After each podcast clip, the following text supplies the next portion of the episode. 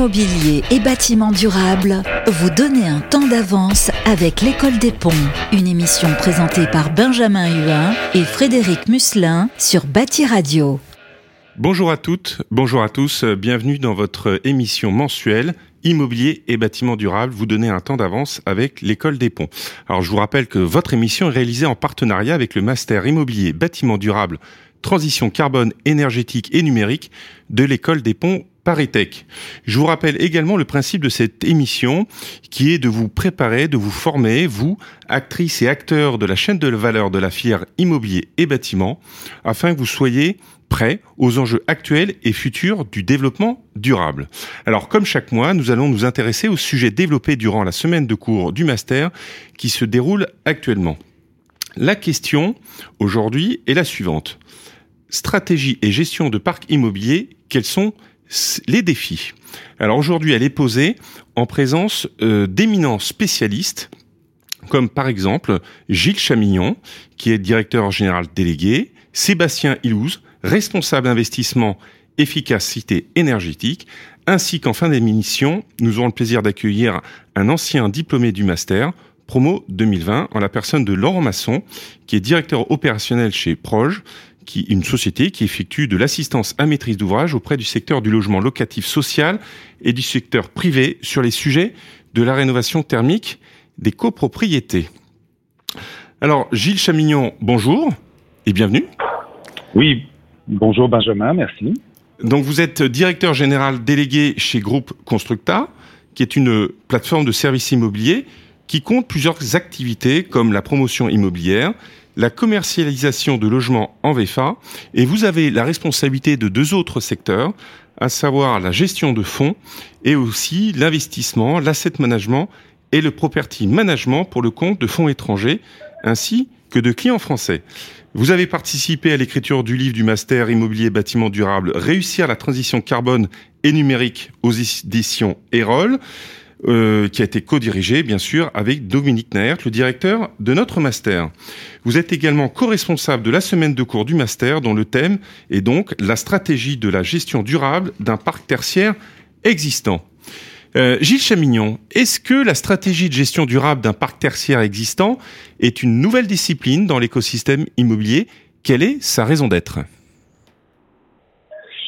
Euh, alors, dans la, dans la notion de gestion durable d'un parc tertiaire, il y a, il y a plusieurs éléments importants euh, qui font que cette, cette, notion, elle est, elle est relativement récente euh, par rapport au métier de l'immobilier puisqu'elle est euh, effectivement très liée à l'apparition du Grenelle de l'environnement en 2008-2009 et, et, à l'ensemble de la prise de conscience qu'on a eue dans nos métiers de gestion d'immobilier existant euh, à partir de cette date.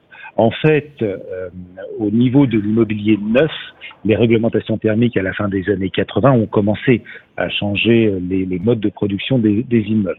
Par contre, au niveau de la gestion des actifs, euh, il a fallu effectivement attendre euh, le Grenelle et l'ensemble euh, des groupes de réflexion qui se sont mis en place au niveau de notre profession avec les, premières lois Grenelle pour s'intéresser à la gestion d'un parc tertiaire et à, la, responsabilité que, que nous portons au niveau notamment de, l'émission de gaz à effet de serre, puisqu'on dit habituellement que le bâtiment au sens large est, responsable de 30% des émissions de gaz à effet de serre.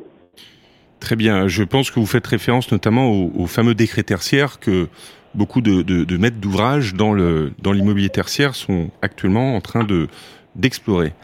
Euh, justement. Euh, oui, ça, ça c'est notre activité, notre actualité, effectivement.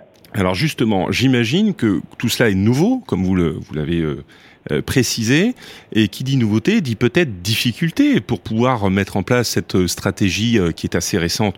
Difficulté pour vos clients, difficulté peut-être pour vous, pour vos pairs. Est-ce que vous pouvez peut-être nous, nous préciser euh, ce contexte-là? Alors, en fait, oui. Euh, le, comme, comme, comme, je vous le disais, la prise de conscience, elle date de 2008-2009, mais euh, les premiers outils qui ont été mis en place et les premières contraintes réglementaires sont, sont, sont ultérieures.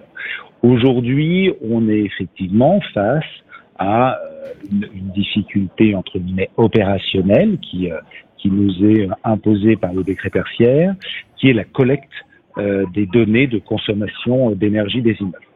Donc, euh, aujourd'hui, on est passé en phase opérationnelle, si j'ose dire. Après une longue phase de, réflexion et, euh, de euh, d'élaboration de, différents règlements, aujourd'hui, on est en phase opérationnelle avec des difficultés opérationnelles. Pour tous les actifs de plus de 1000 mètres carrés, nous devons collecter les informations relatives aux consommations depuis au moins trois ans et éventuellement même en remontant jusqu'à 2010. Donc oui, on est effectivement sur sur des difficultés, mais qui sont des difficultés d'ordre opérationnel. Euh, je pense que le message concernant la nécessité d'améliorer euh, la performance de nos bâtiments, il est maintenant parfaitement passé au sein de la profession et il est parfaitement intégré euh, dans les actions quotidiennes que, nous menons. Très bien. Euh, J'ai une question, euh, si on pouvait parler un peu, un peu d'avenir.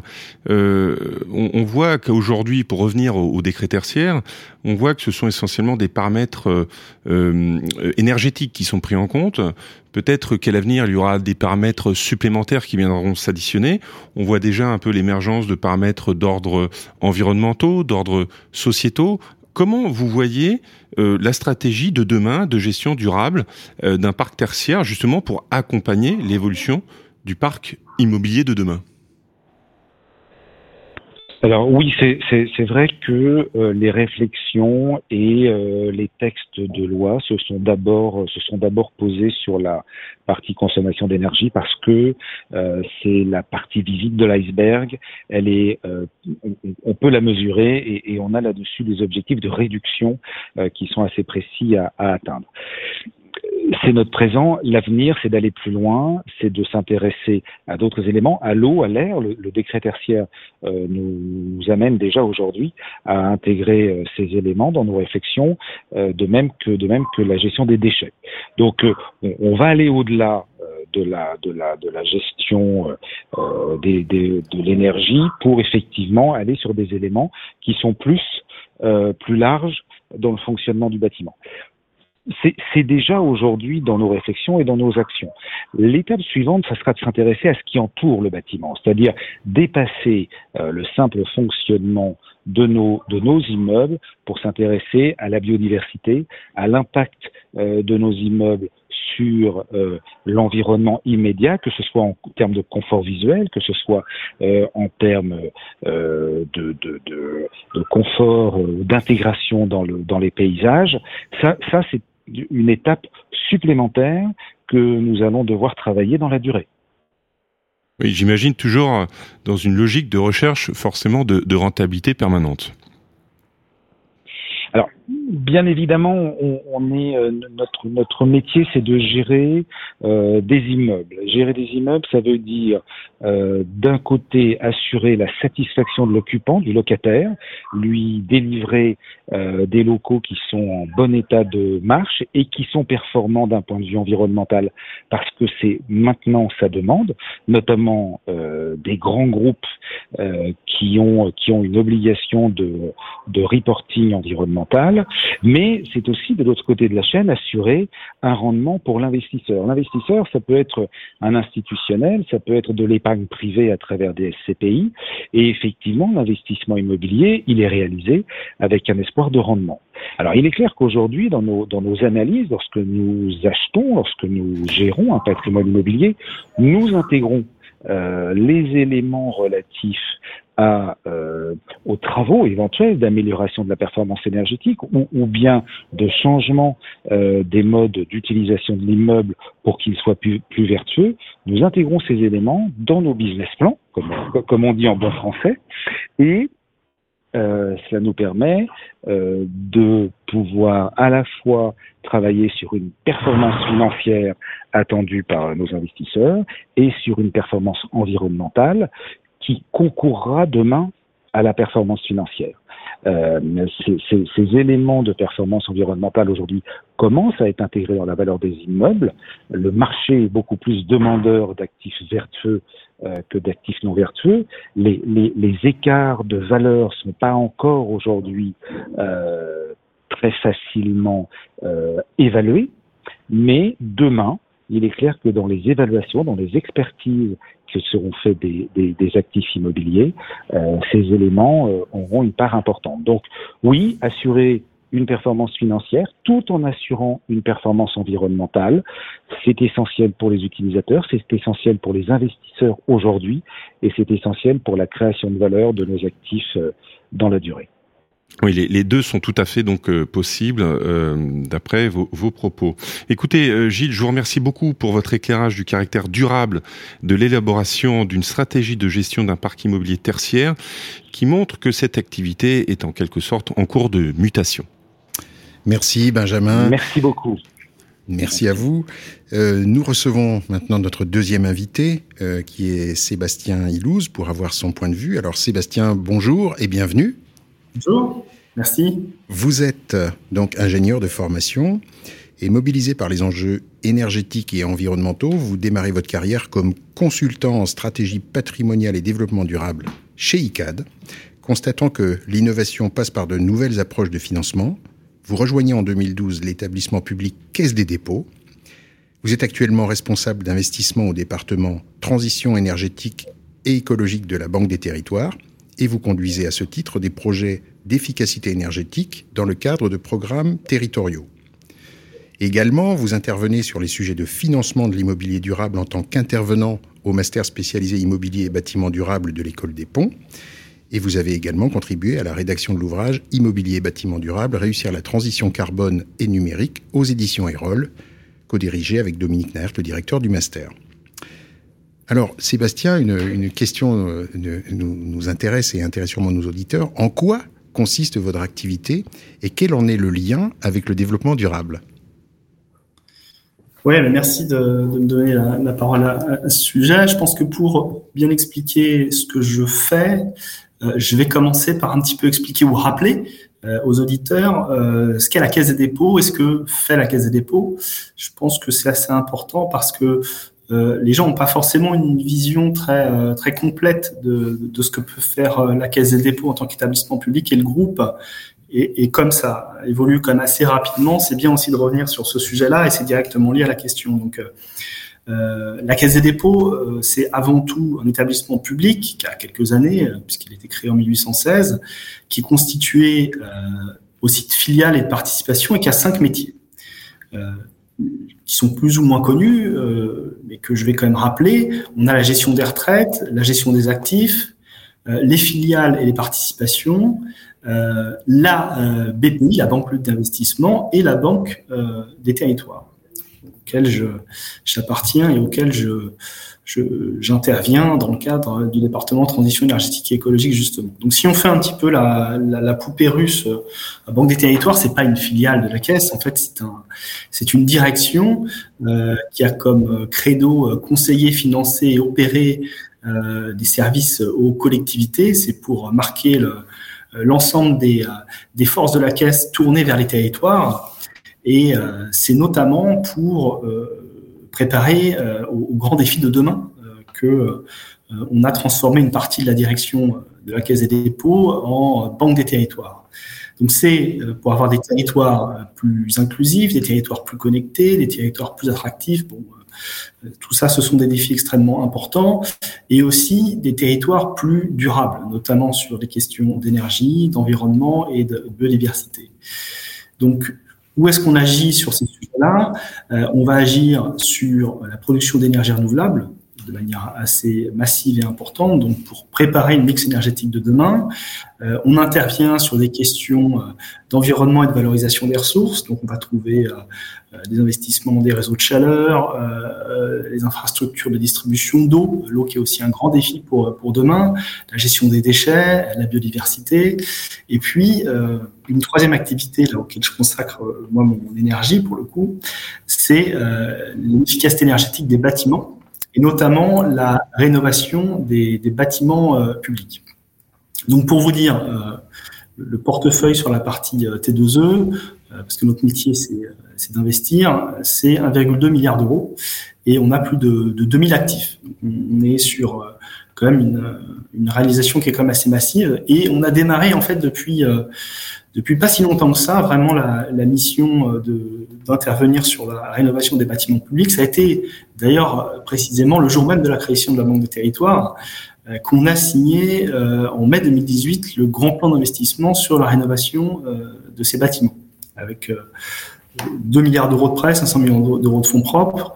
Bon, ça, c'est des, des, grands chiffres, mais donc concrètement, ça veut dire que euh, notre travail, c'est d'accompagner les collectivités dans la rénovation énergétique, mais pas que.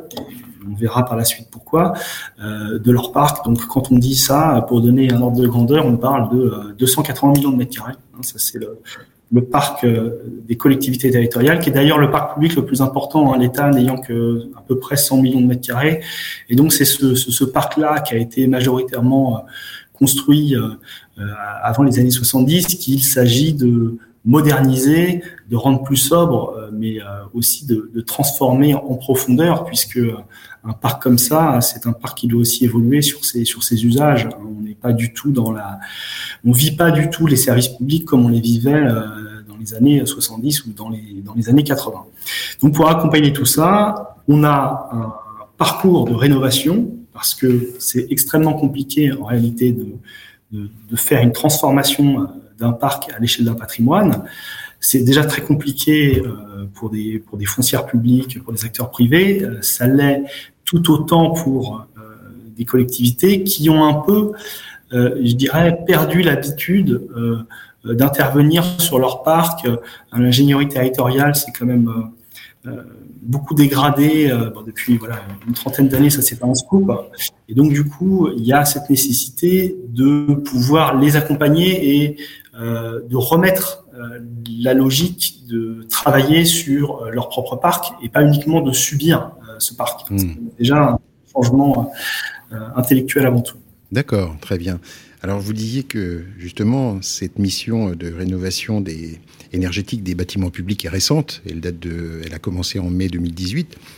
Euh, quelles sont les, éventuelles difficultés que vous rencontrez dans, le développement de votre activité et, quelles sont les, pistes ou les solutions que vous mettez en œuvre pour les surmonter? Alors, c'est vrai que euh, moi qui viens euh, aussi euh, plutôt d'une culture investisseur, notamment sur les infrastructures, et donc plutôt des, montants relativement massifs. Hein, quand on finance une ligne à grande vitesse, quand on finance la fibre au débit, on est tout de suite sur des grosses opérations. Et, et là, c'est pas du tout ça. Là, on, on, adresse euh, des milliers de communes, euh, des départements, des régions, euh, des intercommunalités. Le, parc, ce qui caractérise beaucoup le parc public, c'est quand même que c'est un parc très diffus. Hein. La taille moyenne d'un bâtiment public, c'est un petit peu moins de 1000 mètres carrés. Et donc, ça fait autant d'opérations à traiter. Et donc, ça, c'est déjà une, première difficulté, puisque alors je ne vais pas dire que chaque bâtiment est un projet en soi, mais, mais quasiment. Et donc le premier challenge, c'est, comme je disais, de, de pouvoir euh, permettre à, une ingénierie de qualité de pouvoir euh, euh, contribuer tout d'abord aux réflexions sur la rénovation du parc et ensuite d'agir vraiment sur ce parc. Et donc pour ça, on s'appuie beaucoup sur des, de plus en plus d'ailleurs sur des deux outils digitaux qui permettent de remplir une partie des missions d'ingénierie, euh, pour pouvoir comparer les consommations de, son bâtiment avec celui euh, du bâtiment euh, voisin de la, ville d'à côté ou de la, de la, du parc de l'ensemble de la ville ou de l'ensemble des écoles à, aux moyennes du, parc français. Donc on a un certain nombre d'outils comme ça qu'on peut décliner qui déjà donnent une certaine prise de conscience d'abord aux élus et ensuite servent d'outils pratiques pour les services techniques pour pouvoir ensuite définir euh, leurs objectifs. On déroule aussi des programmes territoriaux, euh, comme le programme Action Cœur de Ville, sur lequel on a focalisé précisément euh, un, un, un, point d'attention, notamment sur la rénovation des écoles, avec le programme 1000 écoles au sein d'Action Cœur de Ville, là qui consiste à booster encore plus notre aide et à mettre en place des crédits d'ingénierie. Donc, mmh. ce sont des subventions pour pouvoir accompagner la réflexion des collectivités en s'entourant de, en s'entourant de bureaux d'études. Voilà. Donc, il y a un aspect très technique dans ces difficultés, mais je pense que une des, une des principales difficultés, mais qui est aussi une des principales solutions, c'est de faire changer l'état d'esprit et le regard que porte une ville ou une collectivité en règle générale sur son patrimoine. C'est-à-dire que pour une ville, contrairement à, à ce qu'on a plus dans le privé, un bâtiment, c'est avant tout un centre de coût. C'est pas un centre de profit comme on peut avoir euh, sur une foncière où euh, on a cette logique euh, économique avec un loyer. Et donc, des premières approches, c'est de dire que ce centre de, de coût, ça peut être aussi un centre d'économie euh, si on arrive à bien optimiser la gestion de ce parc et que on peut tout à fait combiner euh, amélioration de la qualité d'usage, amélioration des services et euh, maîtrise des coûts notamment en travaillant de matière importante sur la maîtrise de l'exploitation maintenance, euh, de pouvoir avoir une vraie approche en coût global lorsqu'on fait des choix. Et donc, euh, tout ça, ça, procède de, de ben, d'abord d'une certaine philosophie, mais qu'on essaye de mettre en pratique, nous, très concrètement, notamment avec un dispositif qu'on appelle l'intracting, qui permet de mettre en place un cercle vertueux. Euh, en gros, pour faire simple, hein, euh, on propose aux collectivités de financer toutes leurs actions euh, d'efficacité énergétique dont le temps de retour est inférieur à 13 ans. Voilà. D'accord. Euh, et ça, je dirais, quelle que soit l'enveloppe, et ça, ça permet euh, du coup de faire un quick win et eux de rapidement pouvoir définir des actions, les réaliser, constater que les économies d'énergie sont là et pouvoir remuscler leurs services techniques, euh, pouvoir justifier l'embauche, par exemple, d'économes de flux, de conseillers en énergie qui vont pouvoir euh, venir renforcer les services et petit à petit pouvoir aller vers des choses plus complexes comme des rénovations plus lourdes, la mise en place de contrats de performance énergétique. Et donc, on, essaye d'imaginer euh, tout un panel d'offres comme ça qui monte crescendo sur la complexité euh, pour pouvoir euh, les aider à se réapproprier la performance de leur parc. D'accord.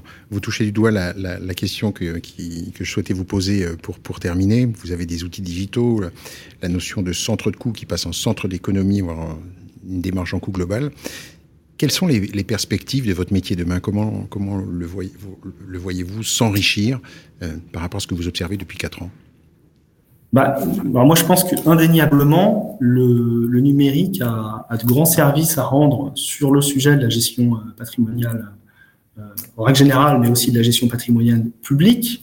Euh, qui, est, un petit peu plus complexe parce qu'on n'est pas euh, à nouveau dans une dans une logique d'un bailleur, d'un preneur et d'une relation contractuelle. On est avec une population euh, qu'on accueille dans des écoles, dans des gymnases, dans des piscines, et donc on, la relation n'est pas contractuelle. C'est une relation de citoyen euh, à sa commune, de citoyen à sa région, à son à son département, son collège, à son lycée.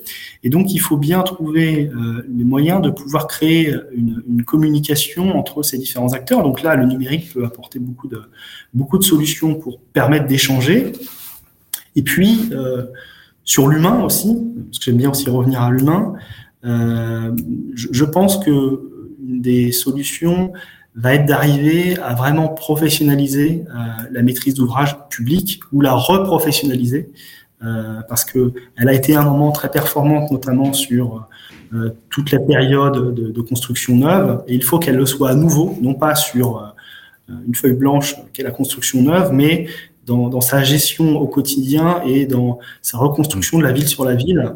Et, ça, c'est passionnant de voir déjà les premières évolutions et de voir à quel point les collectivités qui de manière volontaire, avant même le décret tertiaire, avant ces obligations-là, se sont déjà engagés un peu en pionnier, les voir déjà obtenir leur première réussite. Et on voit là que euh, est sur la bonne voie. Tant mieux. Eh bien, c'est encourageant. Merci beaucoup, Sébastien, pour votre, pour votre éclairage. On perçoit bien à la fois les similitudes et les complémentarités entre votre activité et celle de Gilles Chamignon. Merci. Merci euh, Frédéric. Euh, pour poursuivre notre émission, nous recevons euh, à présent euh, Laurent Masson, euh, diplômé du master en 2015. Alors Laurent, euh, en substance, est-ce que vous pouvez nous préciser ce que le master vous a apporté dans l'exercice de votre métier, peut-être à l'époque en 2015 et peut-être aussi également à aujourd'hui, puisqu'il s'est passé sept ans depuis l'obtention de votre master?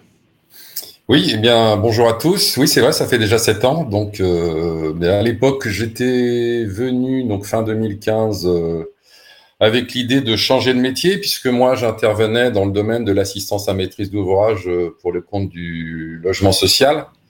Euh, et j'étais arrivé au bout en me disant que euh, j'avais fait le tour et qu'il fallait que je trouve un nouveau métier.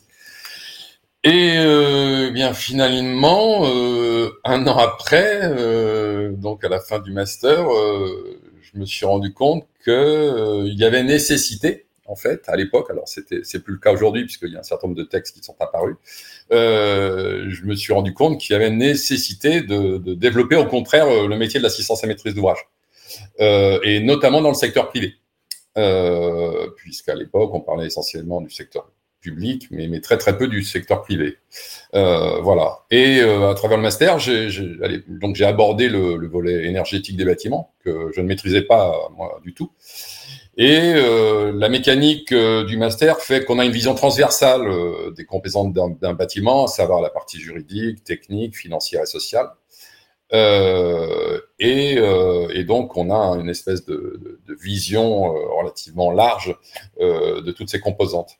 Et un souvenir m'est revenu, là, il y avait une, a une, semaine, alors pas une, semaine qui s'intitule Comportement et usage, euh, à laquelle j'avais porté peu d'attention, je vous l'avoue à l'époque, euh, en me disant mais à quoi ça sert ça? Et, euh, depuis, évidemment, j'ai complètement euh, intégré à quoi servait cette semaine, parce que depuis, j'interviens donc sur le domaine privé euh, dans l'accompagnement des copropriétés, et on mesure euh, la difficulté de, ou, les contraintes qui naissent après une rénovation énergétique et qui font que bah, les usagers, que ce soit des propriétaires ou locataires, ont une difficulté euh, à modifier leur comportement. Voilà. Et euh, si je résume un peu euh, l'apport du, master, euh, eh bien, ça m'a permis de me réorienter vers le secteur de l'immobilier privé et euh, on va dire de me passionner pour l'accompagnement des copropriétés je connaissais évidemment pas du tout, et notamment dans, dans le cadre de la rénovation énergétique globale. D'accord. Et donc depuis, donc euh, en sept ans, eh bien j'ai créé euh, une société avec mes avec deux associés qui s'appelle Proj et on a développé euh, donc une plateforme numérique d'assistance à maîtrise d'ouvrage à, à, destination de, de, tous les acteurs de la rénovation énergétique, que ce soit des bureaux d'études thermiques, architectes, donc les AMO et les syndics de gestion afin de faciliter euh, l'accompagnement des projets de rénovation énergétique en copropriété.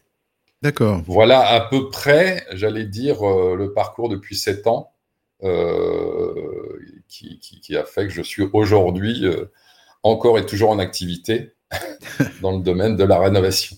Voilà.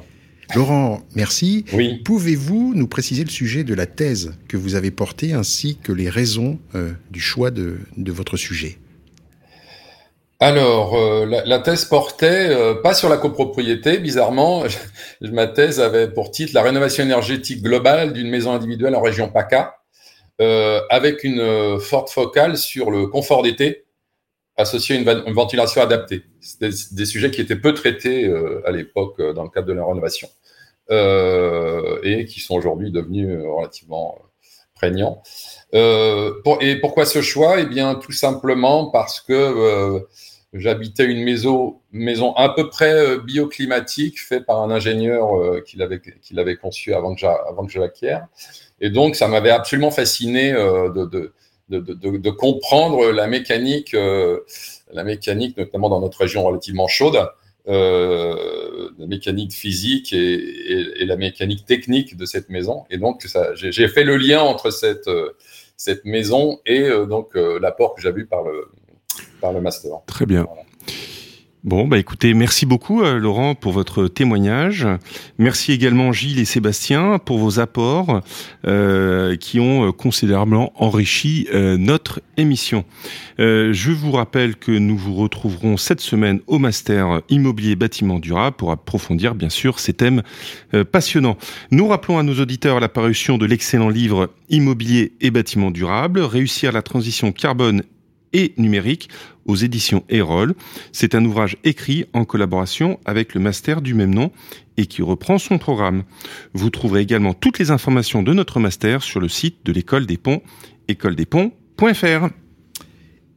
Et le mois prochain, nous répondrons à la question management de projet et environnement numérique. Quels sont les défis? Merci beaucoup. À bientôt. Au revoir.